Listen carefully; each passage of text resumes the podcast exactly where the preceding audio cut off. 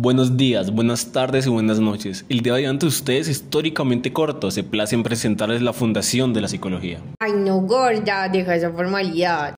Em, bueno, retomando. ¿Y ustedes sí saben desde cuándo la psicología se presenta como una ciencia? No, no saben. Claro, da inicios con William Wundt en el año 1832 a 1920, quien fundó el primer laboratorio de psicología experimental en la Universidad de Leipzig, Alemania. ¿Pero sabes de dónde viene esta palabra? Eh, bueno, etimológicamente hablando, se sabe que proviene del griego psique, que significa alma, y logos, que se designa como el estudio retomando las primeras décadas, y los filósofos tratados con anterioridad se definirá como el estudio del alma. Claro, también hay varios referentes históricos. Se le puede atribuir a Confucio, Hipócrates, Kant y Descartes, pero la figura más representativa para que se convirtiera en una ciencia fue el personaje que ya mencionamos, William Wundt, quien es considerado el padre de la psicología experimental. Cabe resaltar que como en cualquier campo del conocimiento, sus orígenes son muy difusos y no podemos establecer algo exacto en todas las partes del mundo. Y en el marco de la clínica experimental que mencionaba anteriormente Santiago, sabemos que nacen dos principios contrarios que terminan siendo complementarios.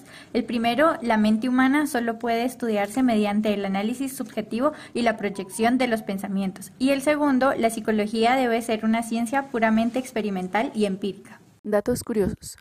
El psicólogo Solomon Asch experimentó con la conformidad en la Universidad de Swarthmore en 1951 que consistía en colocar a un participante en un grupo de personas cuya tarea era igualar las longitudes de una serie de líneas. El participante se colocó en un grupo de actores a los que se les dijo que deberían responder correctamente dos veces y luego deberían dar respuestas incorrectas. El objetivo era ver si el participante seguiría la línea de respuestas que daban los actores, aun sabiendo que si respondía de otro modo, pues sería el único en dar respuestas diferentes.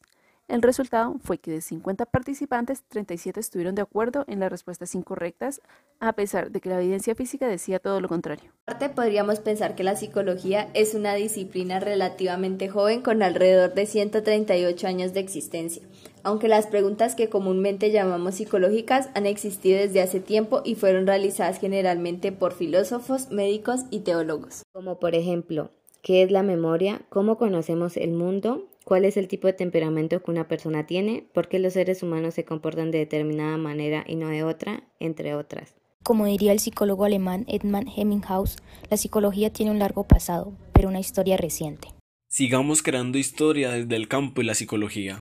Y por si no nos volvemos a escuchar, buenos días, buenas tardes y buenas noches.